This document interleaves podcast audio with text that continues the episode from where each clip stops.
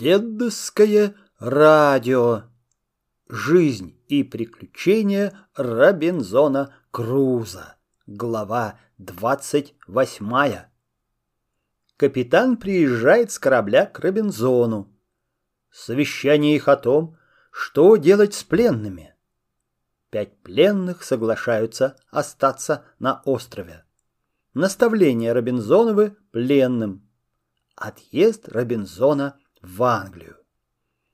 Получив через семь пушечных выстрелов радостное уведомление о взятии корабля, я пошел домой и чрезмерно усталый лег на постель и заснул глубоким сном.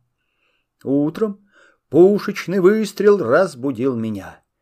Едва успел я встать и одеться, как услыхал голос, зовущий меня. «Господин губернатор! Господин губернатор! Потрудитесь пожаловать ко мне сюда!» Это был голос капитана. Он стоял наверху скалы и дожидался меня.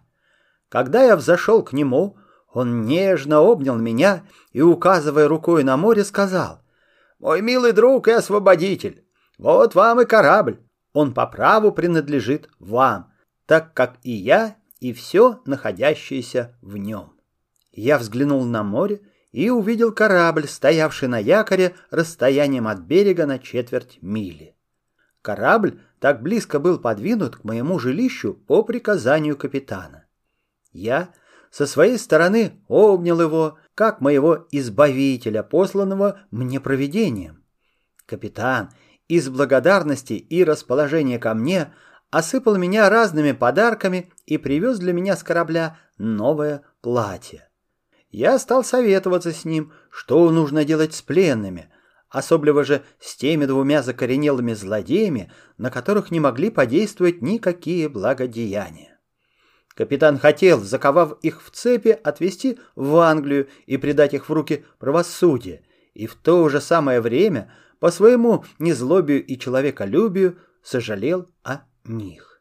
«Господин капитан», — сказал я ему, — «предоставьте мне распорядиться этим. Я знаю средства, которые заставят этих разбойников просить у вас, как милости, позволения остаться им на этом острове. Когда он согласился на это, я послал Пятницу и двух атаманов в грот, чтобы взять оттуда пятерых пленников, перевести их в мой загородный дом и держать их под стражей до моего прибытия.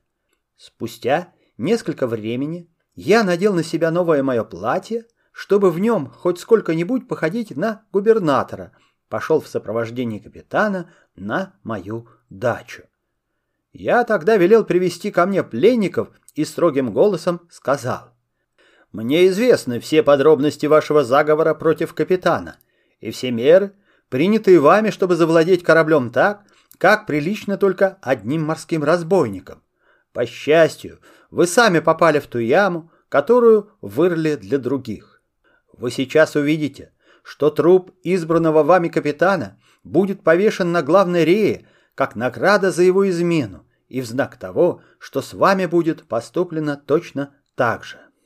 Один из них отвечал, «Мы ничего не можем сказать в оправдание наше, кроме того, что господин капитан обещал нам и спросить прощения и пощадить нашу жизнь». «Не знаю», — сказал я, — «что могу сделать вашу пользу имея приказание ехать отсюда в Англию со всеми моими людьми. Если вас вести туда, то сами знаете, чем должно это кончиться в том случае, когда мне не удастся исходатайствовать вам прощению правительства. По моему мнению, самое лучшее для вас то, чтобы остаться на этом острове. Они с большой признательностью согласились на мое предложение, говоря, что лучше предпочитают остаться на этом острове, нежели ехать в Англию, где ждет их смертная казнь. Я стал просить капитана пробыть здесь еще один день, чтобы в это время приготовить все нужное для моего отъезда, дать некоторые наставления преступникам, которые должны будут остаться на острове. Капитан согласился на это, и отправился на свой корабль, обещая прислать за мной завтра утром шлюпку.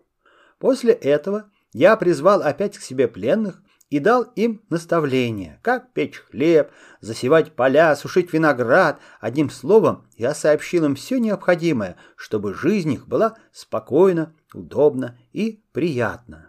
Я говорил им также о 16 испанцах, которые должны скоро приехать на остров, и оставил им письмо, котором говорил, чтобы они жили с ними в добром согласии. Я подарил им четыре мушкета, три охотничьих ружья, три сабли и полтора бочонка пороху.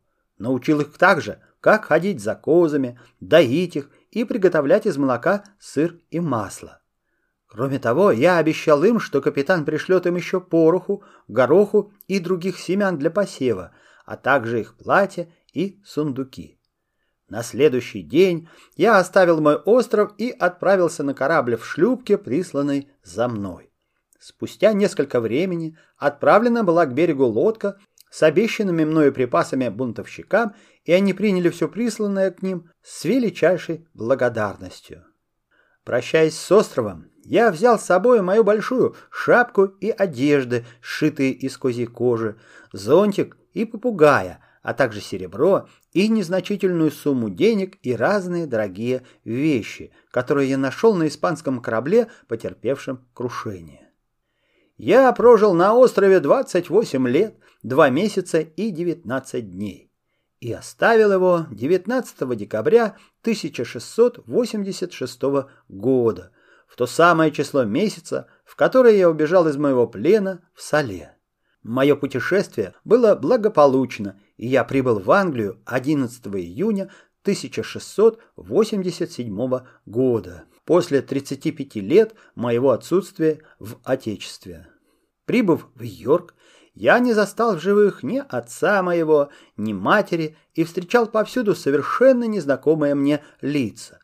Так как мои средства были ограничены, то я сначала хотел отправиться в Бразилию и узнать там, в каком состоянии находятся мои плантации. Но передумал, потому что там живут католики, которые вообще не любят протестантов. Впоследствии, через разных агентов, я получил за проданные мои плантации от наследников моих прежних поверенных до 33 тысяч золотых монет. По получении такого богатства я выгодно женился и нажил двух сыновей и одну дочь, которым одним должно было остаться все мое имение после смерти моей, потому что мать их умерла, прожив со мною пять лет. Конец.